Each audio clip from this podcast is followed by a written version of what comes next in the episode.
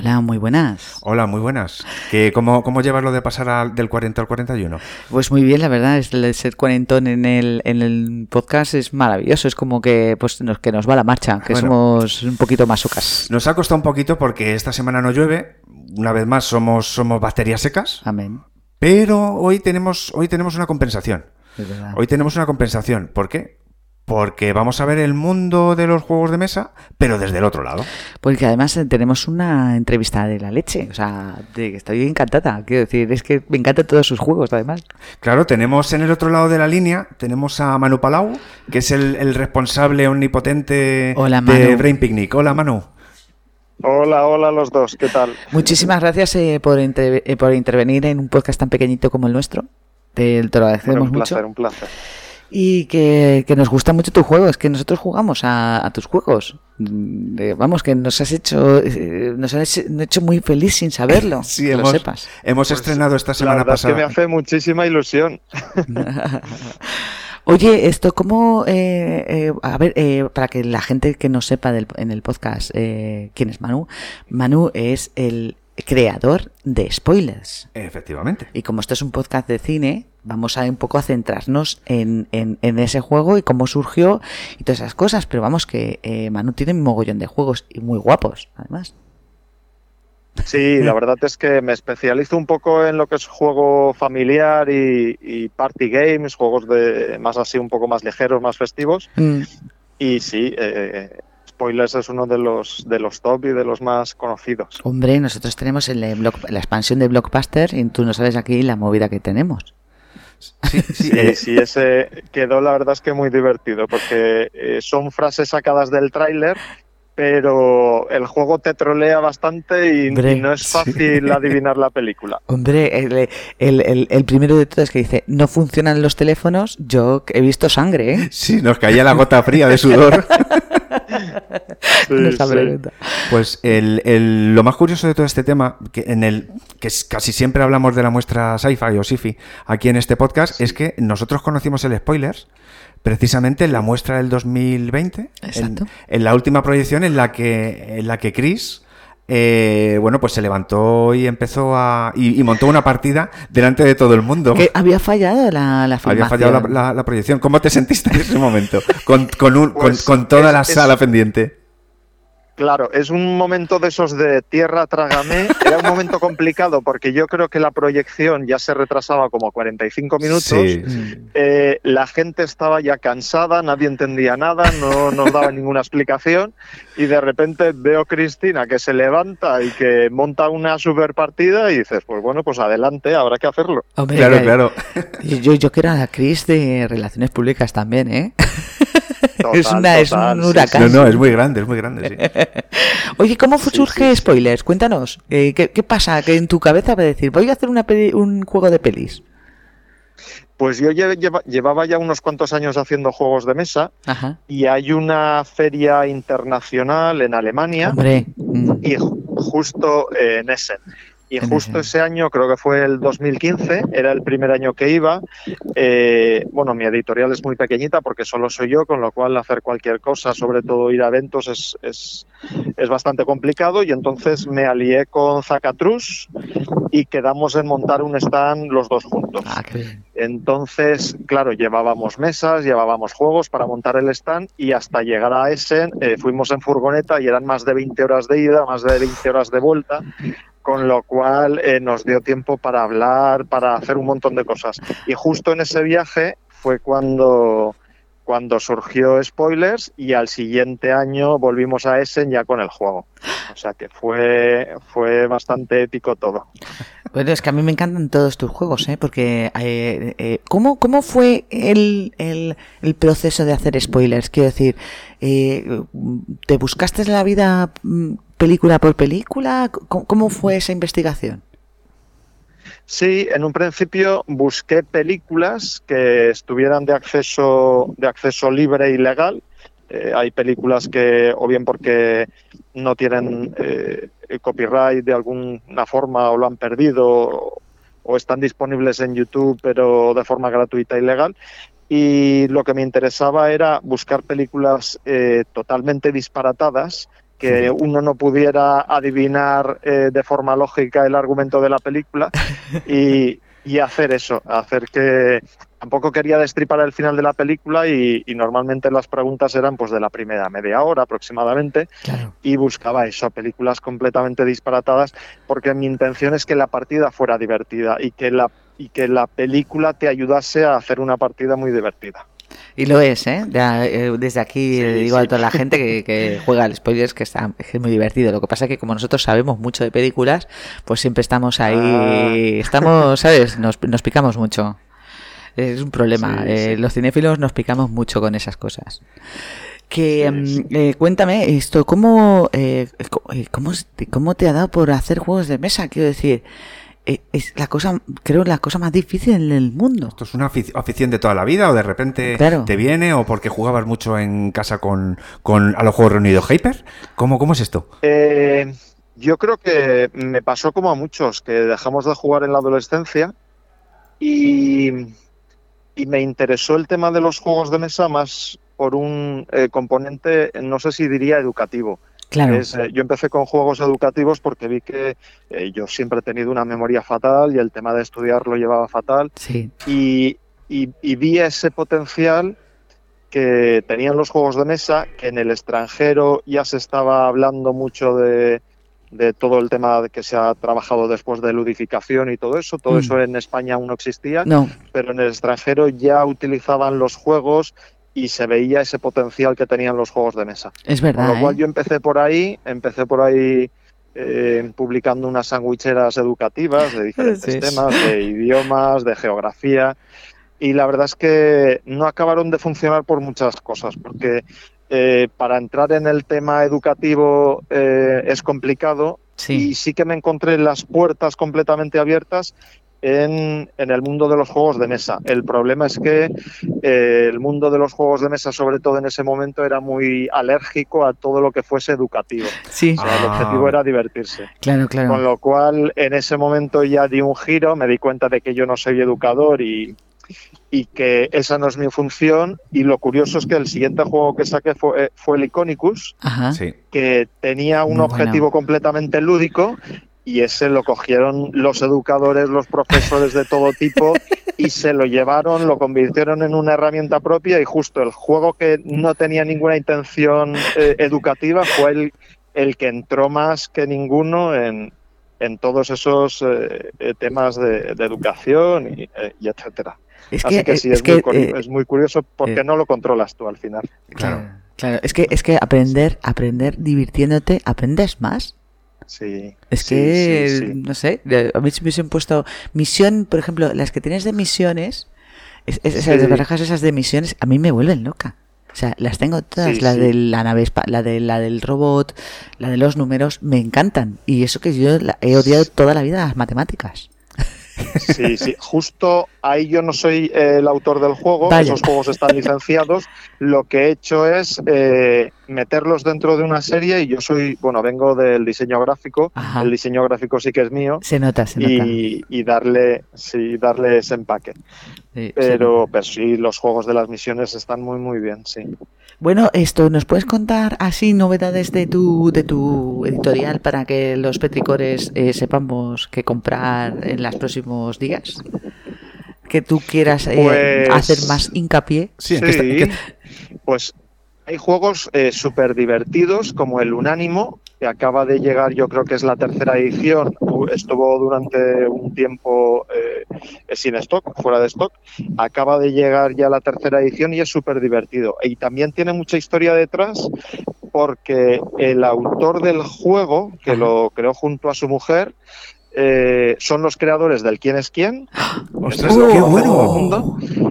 Y el autor era compañero. Sí, bueno, creo que ya están los dos muertos. Mierda. Vaya, el autor Era, sí, el autor era, era compañero de clase de Ana Frank, o sea que ya tenían unos añitos. Hoy lo vi. Madre mía, yo lo que lloré yo por tener un quién es quién. Sí, sí. Pues el unánimo vale muchísimo la pena porque es el eh, supongo que conocéis el típico juego de decir una letra, un tema y todo el mundo tiene que escribir y ser lo más original posible. Sí, sí. En este es todo lo contrario porque solo puntúas si coincides con gente. Y con, cuando coincides con más gente, más puntúas. Con lo cual, si sale un tema de la playa o el circo, tratas de buscar eh, lo más común porque es por lo que vas a puntuar más.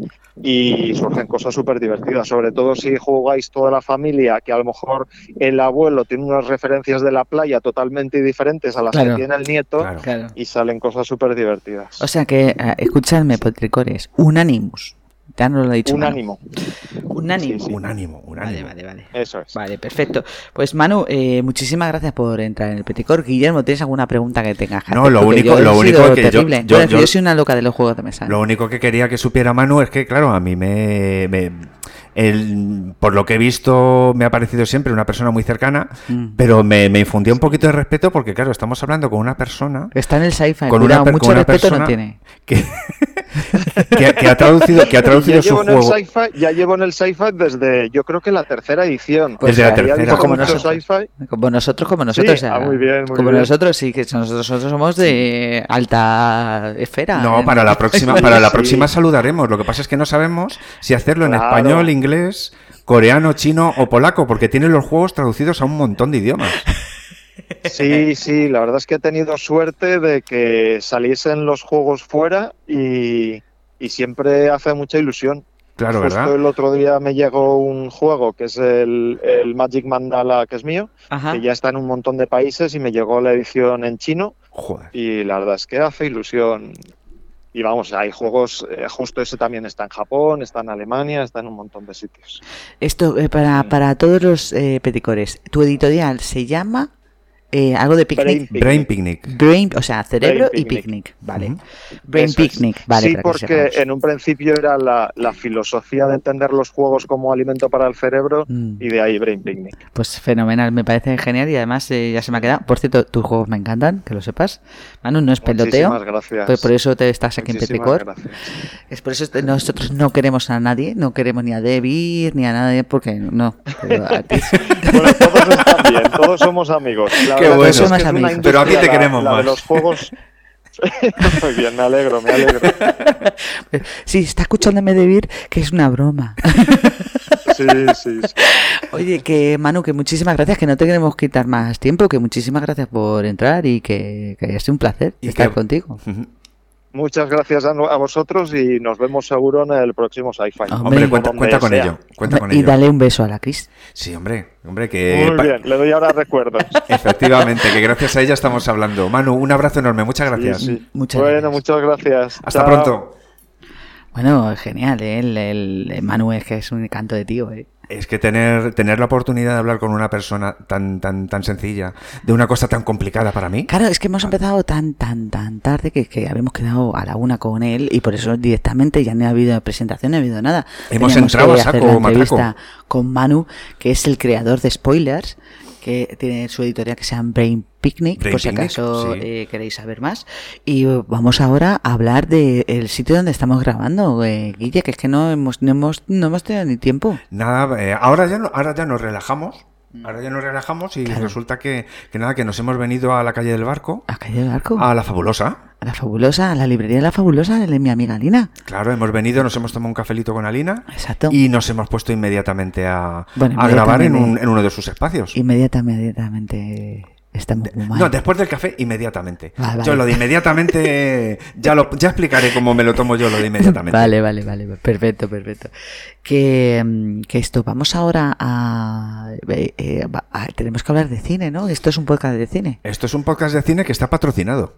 Es verdad. Esto es un podcast de cine que está patrocinado y, orgullosos patrocinadores porque ¿por qué? Porque yo, yo, porque yo tengo, yo tengo material de Edel en casa.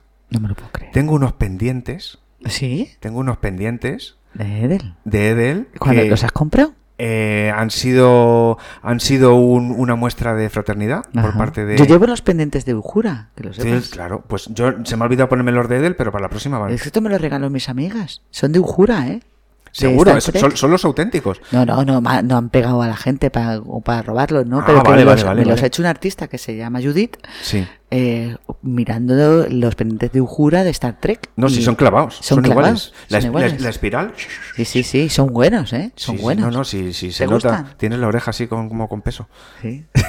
ya, que a ti no te gusta porque, porque hace así con el, pulpejo, pero a mí me encantan. A mí lo del pulpejo me encanta siempre, mujer. Muy bien, así me gusta. Que eh, vamos a del Trout, ¿no? Vamos a del Trout ya, hombre, mujer. Venga, va. Estamos en el exterior, ¿no? Se nota. Bueno, mirad la pequeña plantita que brotó en el, en el estudio. Ahí detrás están los tornos. El mío casi ni se ve. Ahí está. El torno. Bueno, pues brotó sola de ahí, del suelo. Ve que se está reflejando. Bueno, es algo así, pero más chiquitito. Besitos. Chao. ¿Y quién te ha dicho a ti que yo te he dicho a ti que tú me dijiste que gracias a la cerámica todo es posible? ¿Era así? Sí. Edeltraut.es, edeltraut.es. Marcar la B, marcar la B al pronunciarlo y al escribirlo con el teclado. Edeltraut.es.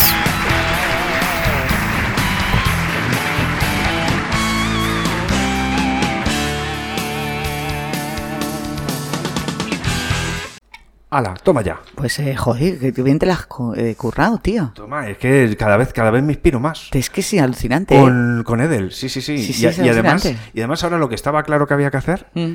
era nombrar a la persona o, a, lo que patrocinas en el patrocinio. Ah, de, cerámica del Trout. Claro, eh, me he dado cuenta que en las últimas. Tenemos que hacer también eh, publicidad a la fabulosa, la librería nueva de, en el barco número 40. Claro. Porque estamos aquí grabando por primera vez. Que eh, nos irá es raro porque, porque es un sitio nuevo, claro. es una cosa nueva, a que se está fresquito aquí. Aquí se, está súper fresquito y el audio. estamos en una carbonera. El audio se está, se está moldando a la nueva situación. Bueno, yo estoy jodida porque me estás colando mucho en mi micro y yo no entiendo por qué, porque te cuelas en todos los lados. Yo es que al final ya sabes que mi afán es de protagonismo y de colarme en todos los lados. ¿Pero me estás oyendo doble o algo? No, pero ya, ya te contaré. Bueno, vale. En fin, vamos ahora a hablar de cine, por fin. Sí, vamos a hablar de cine, de películas. Bueno, ya hemos hablado de, con spoilers de cine, no hay problema, pero, pero vamos a hablar ya de cine y eh, no tenemos mucha ganas de trabajar después de... Bueno, habéis oído, si alguien ha oído el podcast anterior, eh, que sepáis que no está no estoy influenciada de, ninguna droga ni nada de eso. Es que hacía mucho calor y había llevado cuatro días sin dormir.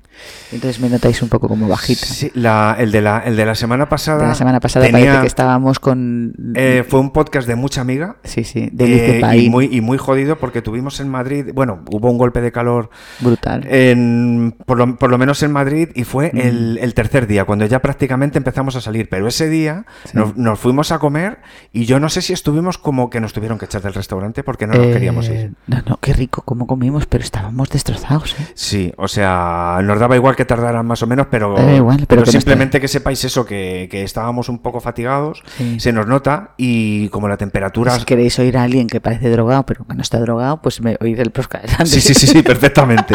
O sea, vais, a salir satisfechos, vais a tener lo que queréis. Total, total. Que em, vamos ahora a hablar de, cine por fin y, no sé si, quieres empezar tú primero porque estás como un poco nostálgico.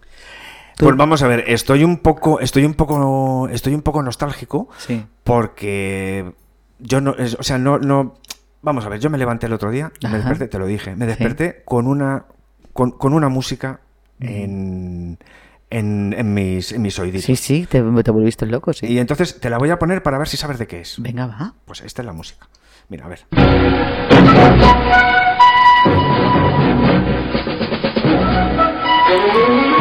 Esto es la sintonía de una serie. mira, a ver, Estoy haciendo como. Estoy haciendo como un poco de. De, ¿De, memoria y no me suena ¿No como el rollo de equipo A. Suena un poco al equipo A. Suena un poco al equipo A, que seguramente que el señor que hizo la banda sonora sería el mismo del equipo A. pues tenemos aquí, tenemos la sintonía de los cuentos del mono del oro, de oro. Yo no, no entiendo dónde lo veías eso tú. Yo no, no he visto nunca eso. Pues vamos a ver, esto viene del, del verano del 84. Eh, entonces, bueno, pues pusieron una serie, esto sería la primera o la segunda. Y porque claro, yo la, primera tele en color la tuvimos en casa en el 82. O sea, esto fue dos años después, con lo cual solo teníamos dos cadenas. ¿Y qué pasa? Pues que ese verano llegó a, llegó a España eh, Los cuentos del mono del oro, de oro, que se había estrenado en Estados Unidos en el 82. O sea, se emitió del 82 al 83. ¿Qué pasa con esta serie? Yo era muy pequeña. Claro, a mí, a mí me cogió pues con... Con ocho. diez añitos. 10 años. Miente.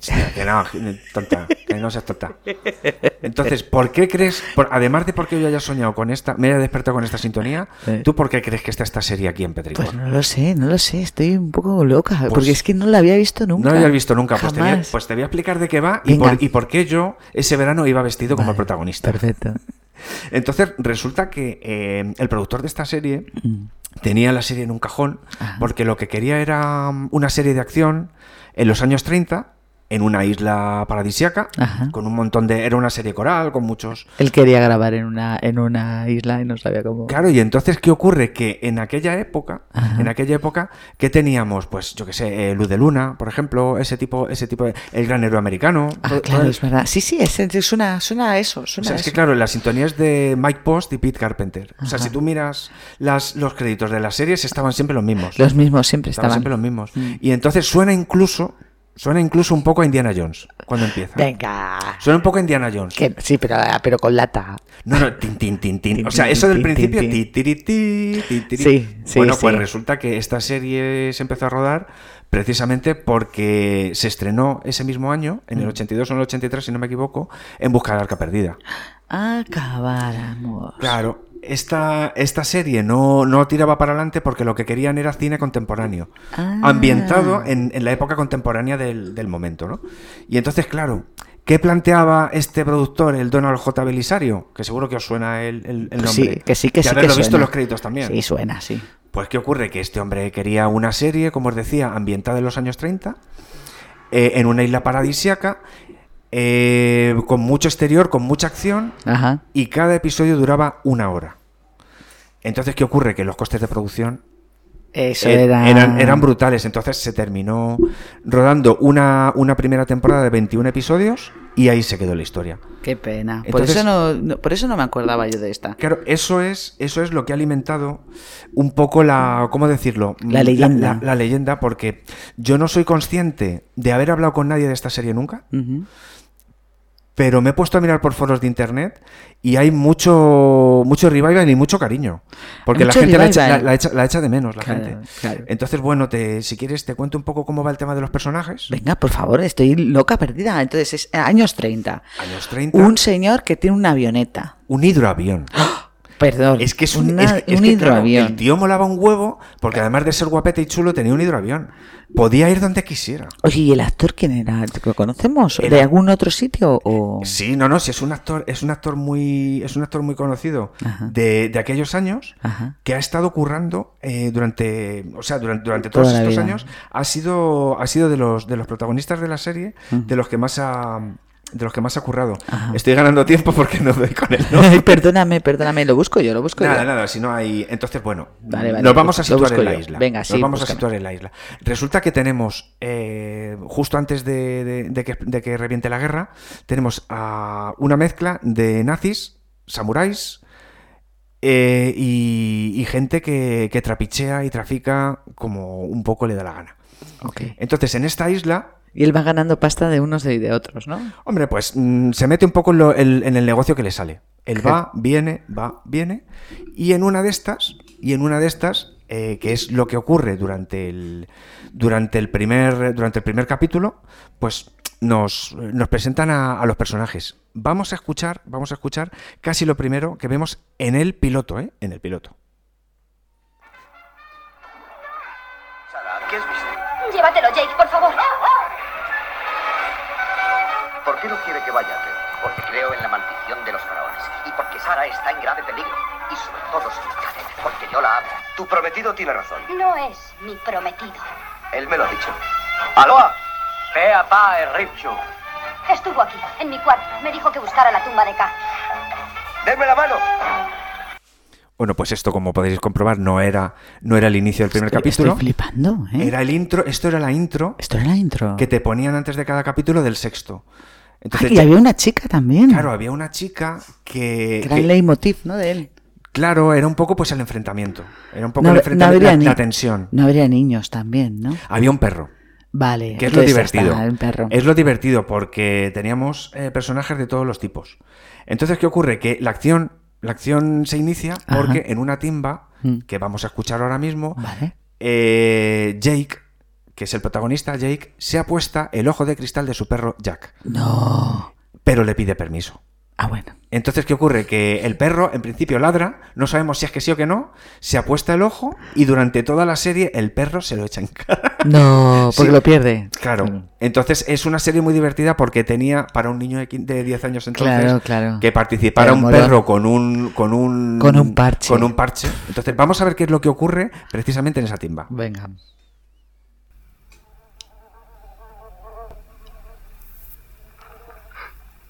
¿Cuánto hay que poner?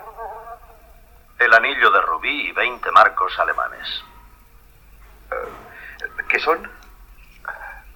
50 dólares. Americanos. 50 dólares. ¿Tú qué crees? ¿Debemos de ir?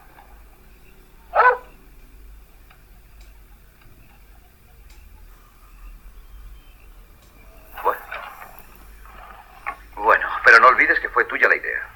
Ah, amigo. Ah. Está bien. Igualo y subo esto más.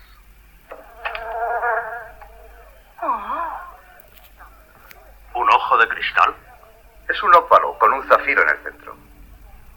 Bueno, pues así empieza, así es como empieza la, serie. muy bien. Y, y, bueno, pues en el, en el primer viaje que vemos en el episodio piloto, eh, en el que curiosamente, como decías tú, está la música, está esta sintonía, pero a partir del primer capítulo, me imagino que por derechos de, autor, la música ya no era de los, de los autores. Es una versión. Ah, es una, versión. Es una versión de, eh, de la que hemos oído. o sea, es curioso, es curioso. y entonces, bueno, pues eh, Jake hace su primer viaje durante la serie y trae, a, y trae a la isla a la protagonista. Entonces, ¿qué ocurre? Que todo, todo se lía muchísimo. ¿Dónde? En el bar del mono. En el bar del mono. Claro, esos son los cuentos del mono de oro. Claro, eh, bueno, son los cuentos del mono de oro porque la trama principal es que eh, al parecer en la isla hay un mono de oro. O sea, hay un tesoro, ¿no? Hay un tesoro y entonces, eh, bueno, el empeño de Jake es encontrar... Siempre tiene que haber un tesoro. Claro, encontrar el tesoro y mientras tanto es como las misiones secundarias en los videojuegos, pasan las cosas. Exacto, sí, sí, sí. Entonces Jake, Jake conoce a la, a, la, a la chica, la lleva a la isla Ajá. Y, bueno, pues mm, eh, aquí, en este momento en el, en el, eh, en, el bar. ¿Es una serie que podemos vernos ahora o ha pasado muy mal el tiempo, Guillermo? Pues mm, verla. Es, la melancolía lo que te hace amarla. Verla es complicado, verla es complicado porque no está en ningún sitio. Vale. No está, o sea, se puede, se puede obtener de manera no lícita, no lícita. Por, decirlo así. En internet hay capítulos sueltos, o sea, en YouTube, mm, y luego en Amazon y este tipo de sitios puedes comprar la, puedes comprar la serie. Muy bien, pues venga. Pero, pero no está en emisión. No está en emisión. No está en emisión. Y si me dices si esto es más romántico que otra cosa, mm, a mí me parece muy simpática a día de hoy. Vale. O sea, la sensación que tengo cuando la veo es simpática. Vale, vale, vale. Y me gusta mucho porque hay muchos exteriores. Es como el equipo A, que ahora no puedes verlo. Em, el equipo A no puedes verlo ahora. O sea, no puedes. Es muy de risa.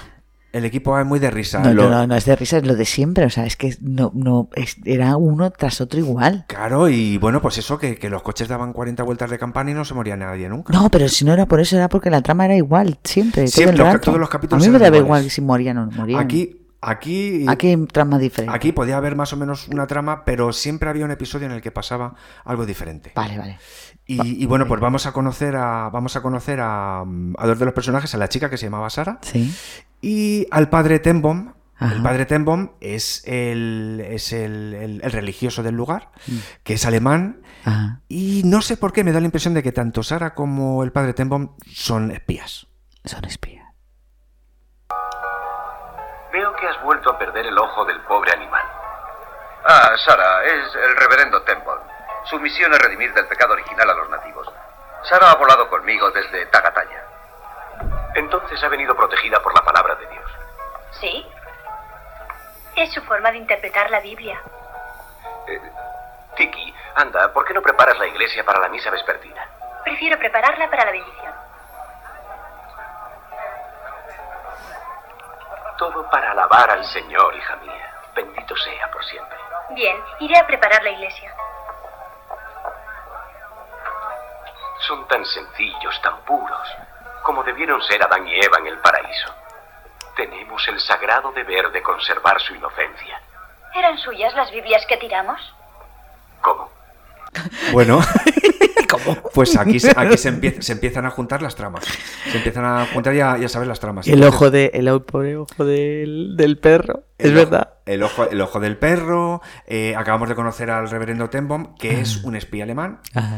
Eh, que se ha encontrado por primera vez con Sara, que es una chica, como os decía, que Jake lleva a la isla y es cantante.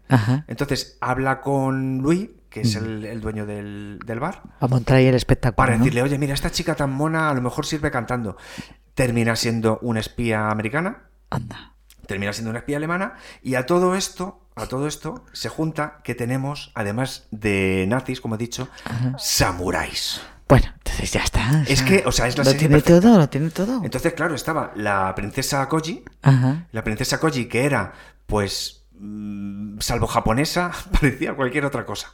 Era, no sé si era de alguna isla oriental y tal, pero no, no era efectivamente japonesa. Y luego su protector, que era Toto, que es un, actor que ahora mismo se me ha ido el nombre, pero que ha hecho o sea, millones de cosas. Todo. De, todo. Entonces, tengo aquí el reparto para que tú lo sepas. Entonces, yo no sé si has notado en el audio anterior algo extraño con el padre Tembom. Pues, pues, pues no sé, sí, es un raro, es raruno. Bueno, pues es que cuando les presenta a, a, la, a la chiquita que le ayuda en la iglesia. Aquí tienes todo el reparto de la, para que tú lo pues, tengas. John Fujioka. Vale.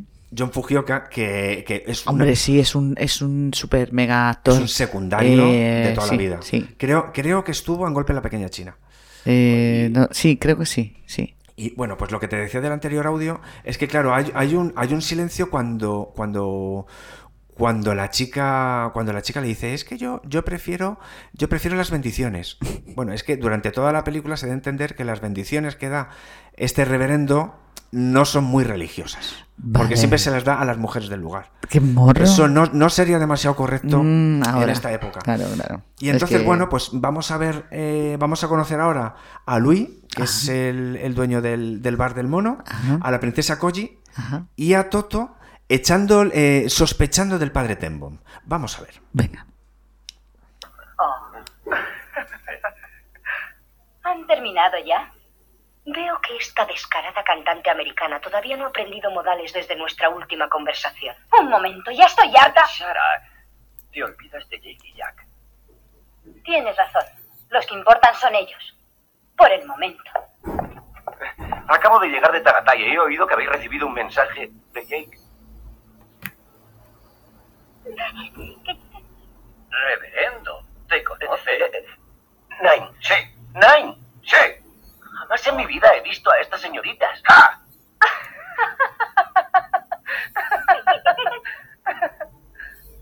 ¿Seguro que no conoces a la princesa Koji y a Toto? Nine. Eh, vamos a ver, Koji era, morena, lo que pasa es que tenía una pinta de occidental. Que te cagas. Que te podías morir. No sé, pero acá lo he visto aquí, la princesa Koji, la princesa Koji es de, de Wisconsin. Claro, claro, claro, pues ahí, está la gracia. Que eran muy japoneses, pero es que luego encima eh, John, John, Fujioka tampoco es japonés. No, no, no, la verdad que no. Entonces ellos, los, los japoneses en esta serie eran, eh, ¿cómo se dice? Hacían extraperlo. Ajá. Entonces, aquí iban de pillo a pillo. Vale, vale, eran, cada vez eran, era, cuanto más ladrón mejor. Claro, claro. Y luego, pues lo único que no, no tengo, no tengo ningún, no tengo ningún audio mm. del, del, amiguete de, de, Jack. no hay ninguna foto del perro. Qué eh, pena. no, no, del, perro no. Qué pena. Es lo que más me interesa. Entonces, bueno, aquí teníamos, para cerrar, pues teníamos un poco de todo. El héroe, el, el héroe carismático, que yo durante todo ese verano del 84 llevé una gorra y una y una bandolera con una con un revólver. Ajá. Todo el verano fui así. Todo el todo el verano. Todo el verano fui así. Además la pistola llevaba los pistones. De los de Benicassin, eh, perdona, no Benicassin no, eh, Torrevieja. Torrevieja, No, lo peor en Torrevieja no, o sea, mis padres aguantarme pegando tiros en el piso de Madrid, eso ya era otra cosa. Ya, sí, sí. Eso ya era otra cosa. Sí, porque era pequeño el piso y Entonces, bueno, pues yo echo de menos mucho esta serie porque es una serie muy grande de aventuras que nos dejó con, con ganas de más. Sí, sí, ¿no? sí, cada uno nos da por, algo y está claro. Claro, así que apuntar cuentos del mono de oro, si podéis en, en YouTube, ya os digo que, que, tenéis prácticamente todos los, todos los episodios, pero si, si queréis divertiros y pasar un ratito guay, porque ya he dicho que es una hora, eh, poneros el piloto que está seguro. Vale, vale, pues eh, apunta. Bueno, pues ahora me toca a mí. Eh, ¿Qué tienes? ¿Qué tienes pues por ahí? Es que tengo una joyita. Es que yo estoy muy ilusionado. Desde que me lo dijiste me, me hace mucha ilusión lo que vas a contar. Vale, yo tengo una joya y la, esa joya apareció de la nada. Me compré muy, muy baratos unos libros eh, de la edición eh, Aguilar, de novelas escogidas, de, de, lo diré, lo diré, espérate, que lo, tengo aquí el libro. Es que está aquí el libro, lo tenemos tengo aquí el libro y por eso lo quiero decir. Novelas escogidas eh, de la sección Aguilar y con, ¿cómo se llama? El lince astuto. El lince astuto. Sí, sí. Y eran rojas, eran. Eh, la verdad que están muy bien, se, tienen un formato estupendo. Esos libros los recuerdo yo en casa de mi abuela. Estos libros son maravillosos. Sí, sí, sí, sí. Y a mí me, vuelven locas estos. Estos libros son los que más me gustan del mundo. Sobre todo porque eh, cogían eh, escritores de esa época que tenían mucho éxito y cogían tres o cuatro novelitas y las metían dentro del libro ah, y tú lo podías. Entonces, ya, ya, ya, entonces me compré como doce porque me hicieron una oferta especial y compré 12 así sin saber de nada. o sea, al, al tuntún, ¿no? Y entonces dije, bueno, pues ya está, ya tengo la pila de libros, ya tengo para leer lo que me dé la gana. Y además me gustan mucho los cuentos cortos porque me, son muy intensos, son como caldos de Starlus, ¿sabes? Que son muy intensos y cortitos y me da tiempo a la concentración y todo. Yo no puedo leerme estas novelas de, de 3.000 páginas como Isabel, yo no puedo. Yo, yo ya me he acostumbrado a, a lo cortito e intenso y me gusta. Ay, pero mola, ¿no? Porque disfrutar de un relato corto, cortas, cortas, nunca mejor dicho, y al siguiente. Exacto. Entonces, cogí uno que se llamaba eh, un tal David Dutch. David Dutch. Doge. Dot Ah, Dot como los coches. Sí, Dog en, en perro y G.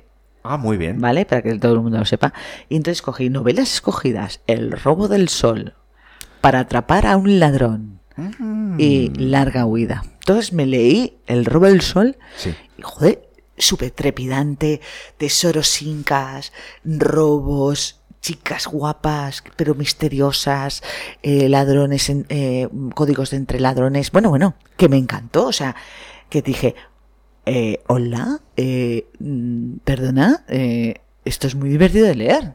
Y encima bien contado como a mí me gusta. Y súper rápido de leer. Quiero decir, iba directo al grano. O sea, dije, ah, por favor, ahora ya me acuerdo por qué leía. ¿Sabes? Oye, pues yo creo que esa es la mejor sensación del mundo, ¿no? Pura maravilla. Entonces terminé de leer la de El robo del sol y, veo atrapar, a atrapar a un ladrón. Y empiezo a leer y digo, pero si esto es la película de Hitchcock de 1955. Digo, yo tengo que hablar de esto. Y lo, y lo era. O sea, te dio la impresión y resulta no, no, que es era... que es, lo es. Qué es bueno. que lo es. Y aparte de todo, que va milimétricamente el, el, el, libro al, y lo hacen muy bien. Y, y ahora entiendo por qué Hitchcock eh, cogió esta, este relato para hacer su película. Porque es que el personaje es muy carismático. Y es que es, siempre está diciendo chorradas rollo eh, detective privado. Me encantó. Entonces dije, pues tengo que hacer algo de Atrapa a un ladrón de 1955 eh, de Hitchcock, que es uno de mis preferidos. Ya sabéis que Billy Wiley de Hitchcock, yo los, juntaría todos y viviría con ellos, aunque se odiarían más mutuamente, pero, yo viviría. Para disfrutar, aunque fueran encadenados. Yo viviría para tenerlos con ellos. Efectivamente. Entonces, eh, este, pues, eh, Atrapa a un ladrón, aparte de ser un libro, es una película de Hitchcock y luego una serie española que hubo que se llama Atrapa a un ladrón. Yo de esa no me acuerdo. Bueno, es que hubo. Eh, pues no, fue muy... Ah, bueno, vale, vale, vale, vale. No vamos a hablar de la serie española porque no la he visto, más que otra cosa porque no la he visto. Entonces no, puedo hablar todavía de ella, ¿vale? Porque para mí no, no ha sido fácil encontrar Atrapa un ladrón en la serie. Vamos a hablar sobre esta, sobre curiosidades sobre esta peli. Venga, pues dale, porque me apetece un montón. Vale, pues es que lo primero que vamos a hablar es de el personaje principal, ¿no? El que, el que mola más, el que hace Cary Grant y vamos a hablar del gato. Lo que no consigo entender es cómo ese ladrón puede imitarme tan perfectamente. Es una persona que conoce bien todos los detalles de mi técnica. Tal vez alguien de la policía. Ah, voilà. Sabe elegir sus víctimas y las mejores joyas. Escala muros, sube a los tejados, baja por carabollas, no deja rastro y desaparece en la noche. Igual que John Robbie el gato. Tú desconfías tanto de mí como los otros. Estás más nervioso que un gato. Si alguien pudiera coger ese imitador, quedaríamos libres de sospechas. Desde luego. Nadie me cree y la policía está siguiendo una pista equivocada. Alguien tiene que perseguir al culpable. Algún día cometerá un fallo que le delate. Bertani, no hay más que una solución y debí comprenderlo antes. Tengo que atrapar a ese imitador yo mismo. Tú no puedes hacer más de lo que hace la policía. Sí que puedo. Soy el único capaz de hacerlo. Porque sé cómo anticiparme a él. Imaginar el siguiente golpe, aguardarle allí agazapado y cogerle con las manos en el joyero. Sí, pero si te descubren te tomarán por el culpable y nadie te creerá. ¿Quién me cree ahora? Toma. bueno, pues esas conversaciones así tan, tan divertidas y tan buenas también las tiene en el libro. esta, esta película tuvo un Oscar a la mejor foto porque mm, eh, eh, Hitchcock hizo, eh, rodó esto en una cosa que se llamaba en Vistavisión. ¿Vistavisión? Que tenía muchísimo color, era mucho más... espera, espera, ¿Vistavisión? Vistavisión. Joder. ¿vale? Tenía unos colores súper fuertes. Eh, ¿Saturado? Muy saturado todo de color, tal, claro, empezaba eh, eh, a esto le dieron el Oscar, claro, es que empezó el color, ¿vale? Empezó el color. Faltaría ah, más. Pero el, y entonces se hicieron unas verdaderas aberraciones con el color. Pero claro, es normal, es que era algo nuevo, ¿no? Los inicios había que explotar. De hecho, había dos Oscars. Un Oscar a la mejor fotografía en blanco y negro y otra en el color. Ah, cuando ah, empezó la movida. Claro. Esta se llevó el Oscar a la mejor eh, fotografía, eh, que se la llevó Robert Bugs, que era un tío que estaba siempre, siempre trabajaba con Hitchcock. Eh, Hitchcock siempre intentaba trabajar con los que les había resultado y, no trabajaba con, su camarilla, con su equipo habitual. Luego teníamos dos nominaciones con la mejor dirección de, arte y luego el mejor diseño de vestuario con Edith Head, que era la que, la que vestía a Grace Kelly. Buah. Perdóname, ¿creéis que le... Mira, se ha, hecho, se ha hecho hasta un silencio. Se ha hecho hasta un silencio. Pero es que eh, Cary Grant, tenemos a Cary Grant, tenemos a Grace Kelly y tenemos también a Jory Grace Landings que hace de eh, pues, la madre de ella. Ah. Atrapa a un ladrón, no podéis verla en filming. Es la única que no hay en filming. ¿No está? No, no está. Está en Amazon Prime si queréis alquilarla por 3,99 la podéis ver. Yo la tengo que comprar porque he dicho no puedo... O sea, no puedo estar sin mí esta película. Es de, todas, de, todas, maneras, esta, esta es una de esas películas que, que, yo creo, que, yo creo, que no puede faltar en la estantería de nadie. Estantería, eh, lo digo eh, de, manera simulada, mm. porque tanto, tanto, tanto el título como cualquier imagen que puedas ver de esta película mm. es, es, es, es, además de que es parte de historia del cine, porque lo es, es por, por, lo, por lo destacada y por lo chula que es y lo y no sé. Yo, la, he visto muchas veces yo también yo también. y merece la pena siempre. Yo también yo, es que es de esas películas que las pones en la televisión y te quedas viéndola. Te quedas viéndola. Porque no te acordabas de ciertas cosas que, que alucinas. O sea eh, eh, eh, Cary Grant en ese momento se había retirado de la de la de la vida pública y de ser actor Ah, sí, no tenía ni idea. Sí, sí, se había retirado y, y, además él puso en su comunicado dos razones por las que se retiraba. A ver. Una, porque estaban emergiendo actores de método como Marlon Brandon, que hacía que, que él creía que ya no habría interés hacia él. ¿Vale? Él vio a Marlon Brandon y vio a todos estos eh, actores de método y dijo, ya está, se me ha acabado la, el, eh, esto es lo que va a Hasta aquí hemos llegado, yo aquí ya no hasta aquí hemos llegado, ya no pintamos nada. Y luego él, eh, por el tratamiento de que se hizo a Charles Chaplin, el Comité de Actividades Antiamericanas, eh, que le jodió muchísimo. Sí, sí, sí, sí, fueron a por él, claro. Bueno, eh, que le convenció y desde ahí hasta el 66 estuvo trabajando, o sea que le convenció bien. Esto, vamos ahora a seguir hablando de esta película y de eh, el gato eh, tiene que tener algún aliado y ahora va a hablar con un agente de seguros. vamos a ver qué pasa vamos A ver. Creo, creo que eras tú una especie de Robin de los bosques modernos, ¿no? Que repartía los beneficios que obtenía de sus robos, ¿no? No, no, no. Me lo quedaba todo. es que es buenísimo. Seamos sinceros. Era un auténtico ladrón. Como usted. Cuidado, amigo. No, un momento. ¿No se ha llevado nunca de un hotel un cenicero o una toalla? Recuerdos. Son simples recuerdos. Usted recibe una determinada dieta para pagar las comidas que hace estando de servicio. Pero esta comida es gratis. Veamos, ¿ha pensado usted en deducir el importe de esta comida en su nota de gastos? No, porque sería una estupidez, ¿de acuerdo? Sí. Pues es un ladrón. Digamos un ladrón aficionado. Pero aún así, podrá comprendernos mejor a los profesionales. Mm, no sé dónde quiere usted ir a parar. Expongamos la cuestión de otro modo. ¿Lamenta usted haber cogido el cenicero la toalla del hotel? Pues en este instante sí. Algún día lamentará no haber deducido el importe de esta comida en su nota de gastos. Es contraproducente deducir detalles de tan poca importancia en mi nota de gastos. Sería una pérdida de tiempo. Algún día lamentará no haberlo hecho. Cada vez que un hotel comprueba la falta de un cenicero, a usted no le persigue. Pero cuando desaparece una pulsera de brillantes en Francia, todos gritan, John Robí, el gato. Usted no tiene que pasarse la vida tratando de probar su honradez. Yo sí. Eh, ya está. Eh, estas conversaciones eh, son increíbles. Perdóname, ¿te, te, contado, ¿te lo he contado todo? Por favor, es que menudo guion. Es que, es que se me ponen los pelos de punta, porque es que ya en esa conversación te ha dicho, eh, tiene que estar todo el rato, es un hombre que siempre está perseguido. El otro, el de los seguros, eh, se cree que es impoluto, pues no, tú no tampoco eres impoluto, nadie es impoluto en esta vida. O sea, es que le da unas lecciones, o sea, y esta no es una de las mejores conversaciones que tienen entre ellos dos, porque la conversación que tiene eh, de la Segunda Guerra Mundial. Él había trabajado para la resistencia y por eso eh, le, le, perdonan la, la, la, eh, la prisión porque trabaja para la resistencia y contra los nazis. Y a John Ruby le, le perdonan la prisión porque, pues por, porque mata 78 personas. Y le dice, dice, ¿cuántas personas mató usted en la última guerra? Y le dice 78, pero no se preocupe que no estaban asegurados. De todas maneras, hay un. muy divertido, es muy divertido. Hay un, hay un factor en el, en, el, en el cine que a mí me. o una circunstancia en el cine que a mí me lleva loco. Mm. Y es cómo eh, de densos y constantes eran, eran los guiones y las conversaciones entre, entre los personajes antes. Era oro, era oro. Y, hombre, a ver, no se puede generalizar nunca en nada. No. Pero sí que tengo la sensación, los últimos años, mm. Eh, y lo hemos hablado muchas veces entre tú y yo y con, y con, y con más gente, eh, incluso sin estar alguno de los dos, eh, en, en, el sentido de que últimamente muchas películas parecen un corto alargado. Sí.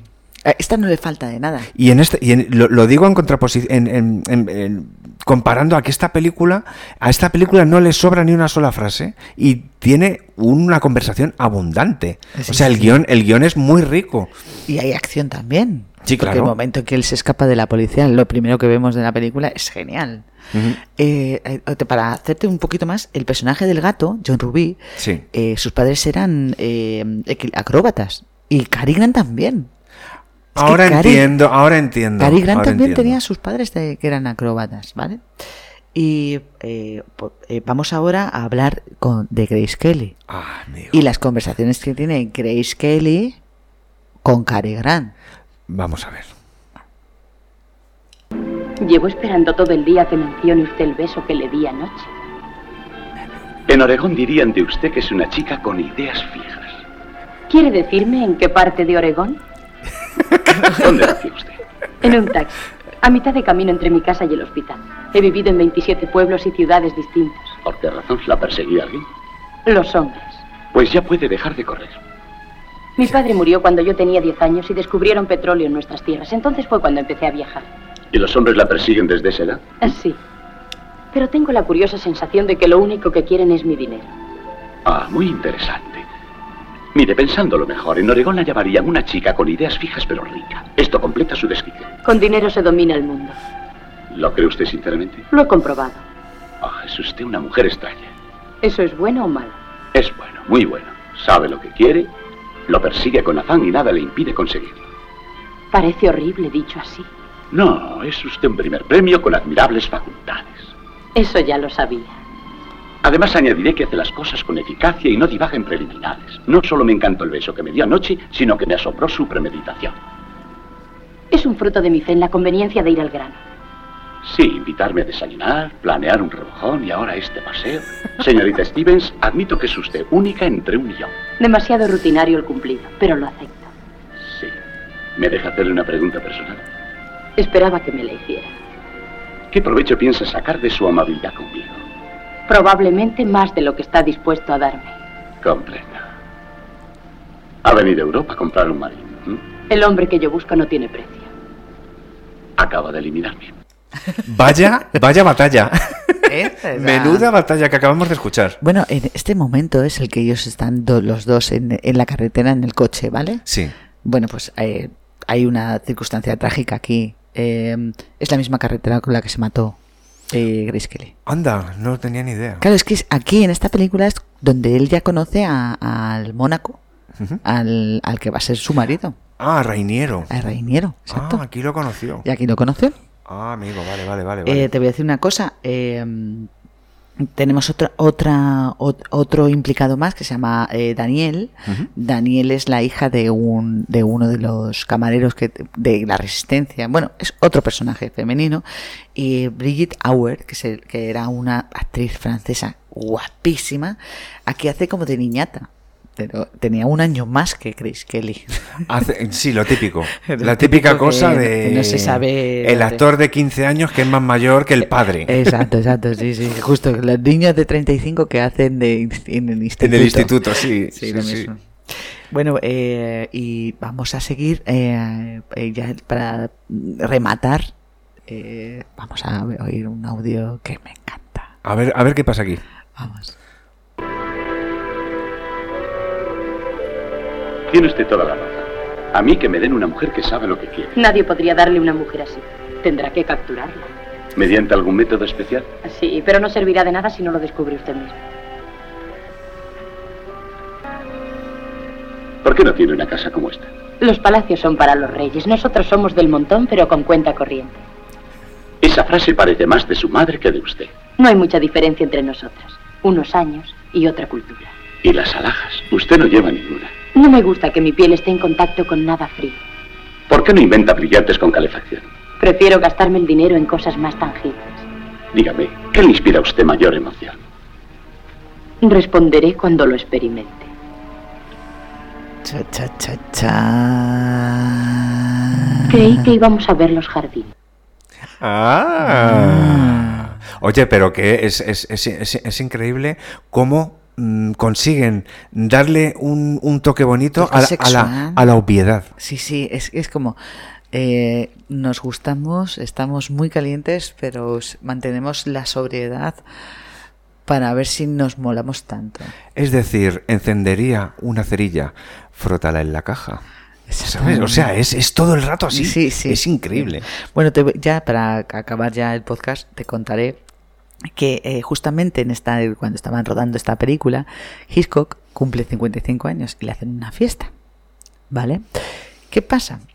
Que tenía una, una, una señora, eh, pues eh, una secretaria que había contratado tal, y se puso muy nerviosa, ¿vale? Y entonces dijo, señores y señores, caballeros, ¿quieren pasar a la otra habitación, por favor? Y tomar un trozo del pene de Hitchcock. ¿Qué dices? claro, porque en inglés cake y cook. Hitchcock. No, no, no. Cook y cake.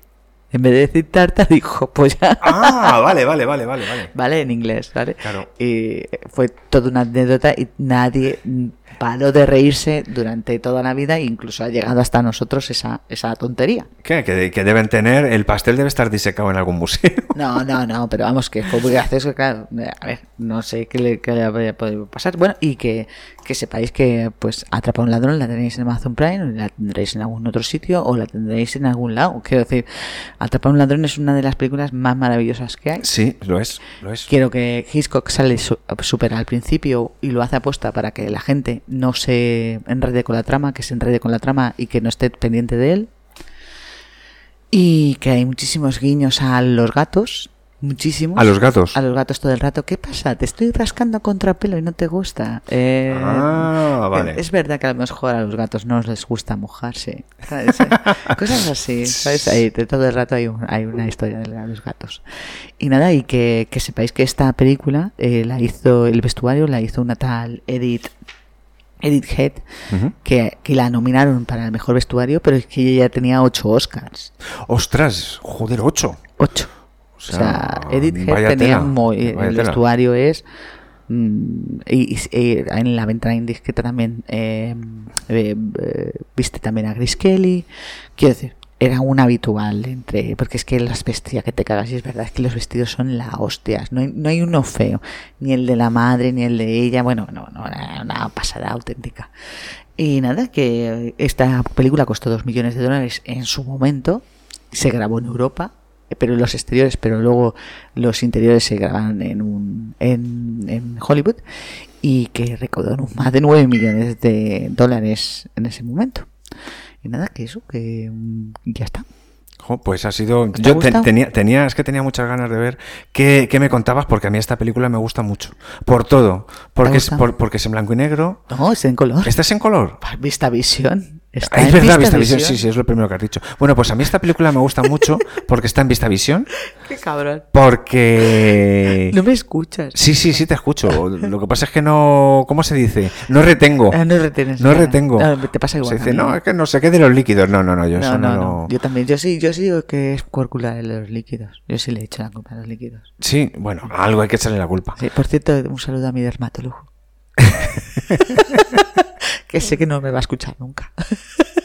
No, el otro, el, el, el, otro, el otro día estaba viendo, ahora que dices lo del dermatólogo, el otro día estaba viendo eh, la parodia de Parque Jurásico, pero de los Simpson. Ah, que es de los abuelos. Ah, claro, claro. Y, y, en, el, en el vídeo de presentación de Parque Jurásico, que hay cuando visitas el parque, se ve al, al, el ADN explicando cómo funciona todo. Y cuando termina todo, dicen, bueno, esto no es del todo recomendable ni cierto. Si tiene dudas, consulte a su paleontólogo.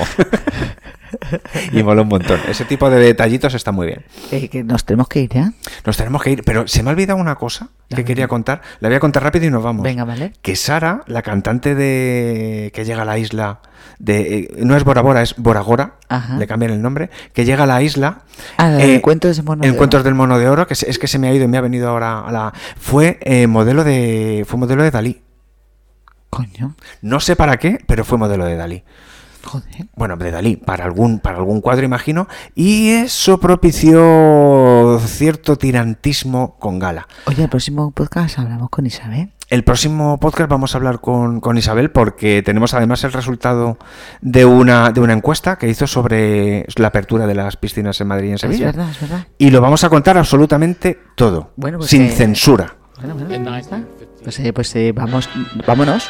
Nos vamos. Eh, muchos besos para todos. Espero que no paséis calor, que estéis lo mejor, lo mejor posible. Claro. Y, y que, que, visitéis, que visitéis nuestras grabaciones, que nos dejéis comentarios. Y, si nos queréis hacer propuestas, pues hacernos propuestas, porque eso también está muy bien. Y porque aquí hablamos de todo, de cine y de películas. muchas gracias a Manu por, por entrar eh, con spoilers. Manu, ha sido un placer hablar contigo. Muchísimas gracias. Eh, un beso a mi dermatólogo. Adiós. about Minnie the Moocher. She was a low-down hoochie coocher. She was